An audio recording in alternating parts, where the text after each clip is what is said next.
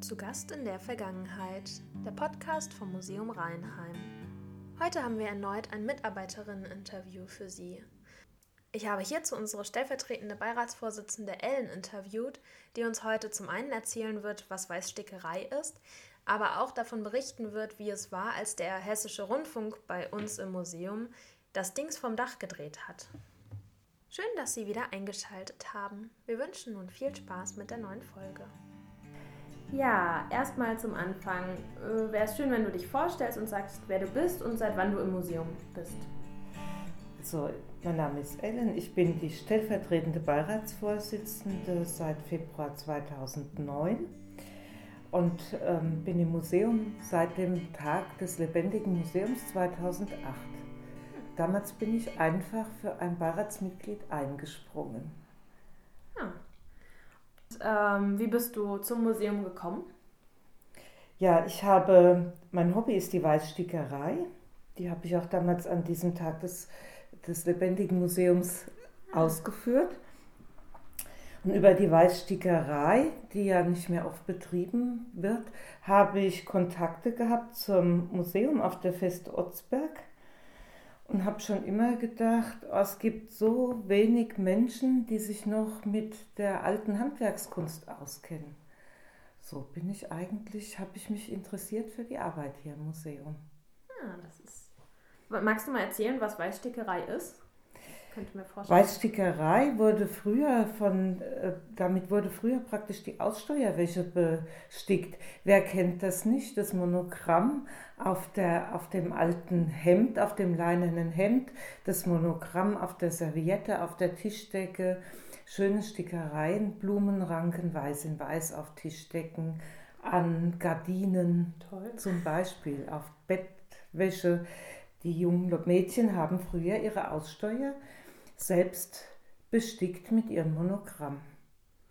Okay, das ist, das ist spannend. Das wusste ich auch nicht. ähm, welche Arbeiten machst du denn im Museum und welche davon machst du am liebsten? Ich mache eigentlich alle Arbeiten gerne. Ich finde es immer wieder interessant, wenn ähm, neue Ausstellungen am neue Ausstellungen geplant werden und ausgeführt werden, dann das Aufstellen zu erforschen, was gibt es da, was gab es zu dem Thema.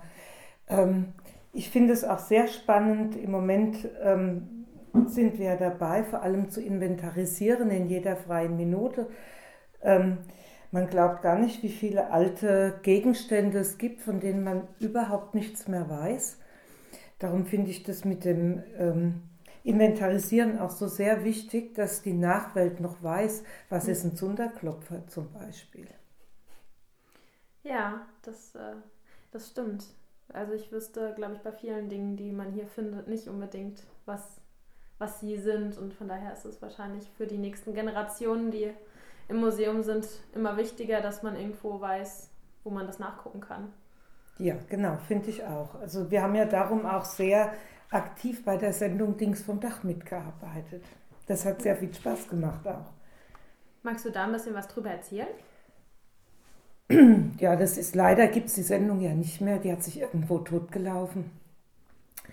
Interessant waren die Dreharbeiten hier, weil, wir, weil auch wir immer was Neues gelernt haben, viel Spaß hatten mit den wechselnden Drehteams des HRs. War immer sehr aufregend, wenn die morgens gekommen sind und abends wieder gegangen sind man hat so nochmal einen neuen Blick auf die Dinge im Museum gekriegt. Hm. Das heißt, ähm, die sind gekommen mit einem, haben sie einen Gegenstand mitgebracht, der beschrieben wurde oder wie, wie lief das? Ab? Es war so, dass die, die äh, Zuschauer des HR, die konnten ähm, Sachen einschicken, Dinge, die, von denen sie gedacht haben, die kann keiner erraten, was das ist. Hm.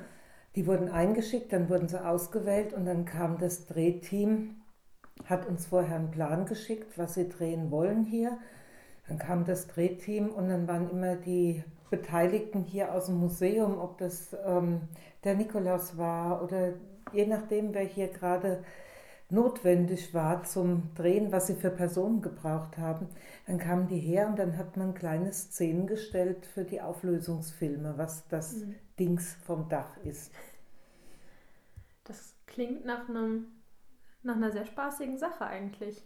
Ja, das war lustig. Es wurde genäht, gekocht, gehämmert, geschmiedet, es wurde Rad gefahren, es wurde alles Mögliche gemacht, weil ja die Dinge zu irgendwelchen Berufen oder zu irgendwas nützlich waren. Und man hat das vorgeführt.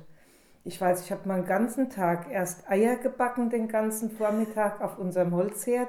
Und anschließend habe ich in der 50er Jahre Küche Pudding, Fla, kannte ich auch vorher nicht, ähm, holländischen Fla zubereitet, umgefüllt und eingefüllt den ganzen Tag, bis der Dreh gestimmt hat.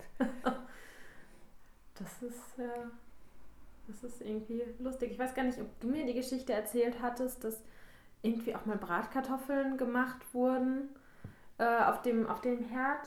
Das wusste ich, das weiß ich nicht. Also ich weiß, ich habe mal Fisch filetiert, ich habe Waffeln gebacken, wie gesagt, die Eier. Ich habe Kuchen gebacken. ähm, ich habe auch genäht. Ich habe Kaffee serviert. Ich habe, also es gibt alles Mögliche. Ich habe ähm, den Rock hochziehen müssen und was weiß ich. Ich habe alles Mögliche machen müssen. Okay, das heißt, ihr hattet viel Spaß mit den Dreharbeiten. Ach so, was ich mich noch gefragt habe. Ähm, ist eher so gewesen, dass die ähm, Mitarbeiterinnen im Museum sozusagen sich drum gerissen hat, wer da mitmachen darf? Oder war das eher so, dass. Äh also, wir haben alle das gern gemacht. Das ähm, Filmteam hat meistens vorgegeben, was sie suchen. Ah, okay. welche, welche Personen sie suchen. Ja, okay. Das habe ich mich gerade gefragt. So, man könnte sich ja vorstellen, dass da alle irgendwie Lust drauf haben und auf der anderen Seite, dass man sich auch so ein bisschen. Also, es ist ja bestimmt ungewohnt, dann vor der Kamera zu stehen und zu wissen, das wird jetzt im Fernsehen ausgestrahlt. Ja, das war am Anfang ziemlich aufregend und dann hat man, dann wurde das eine Routine nicht unbedingt, aber ähm, ja, man hat dann gewusst, auf was man sich einlässt zum ja. Schluss. Ah, okay. Jetzt kommen wir eigentlich schon zur letzten Frage. Und zwar, ähm, gibt es hier im Museum einen Lieblingsraum? Und wenn ja, welcher ist es? Also ich habe tatsächlich über die Frage im Vorhinein schon mal nachgedacht und ich habe keinen Lieblingsraum, wirklich nicht, weil sich alle Räume ständig mit jeder Ausstellung verwandeln und immer wieder interessant sind.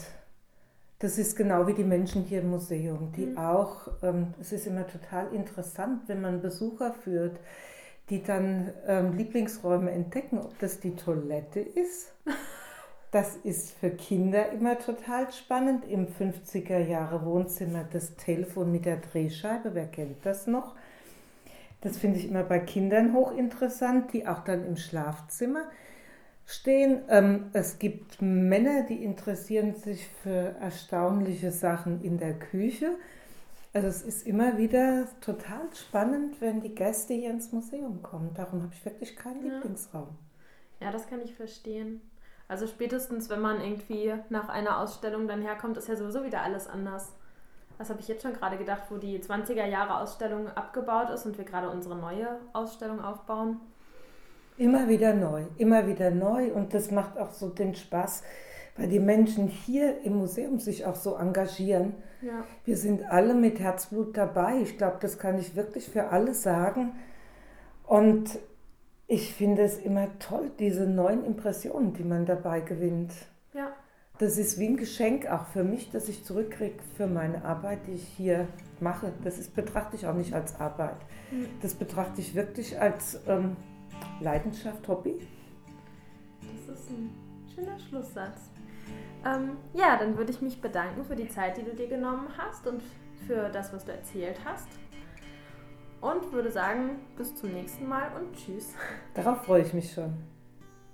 Das war zu Gast in der Vergangenheit. Heute mit unserer Mitarbeiterin Ellen. Vielen Dank fürs Zuhören und bis zum nächsten Mal.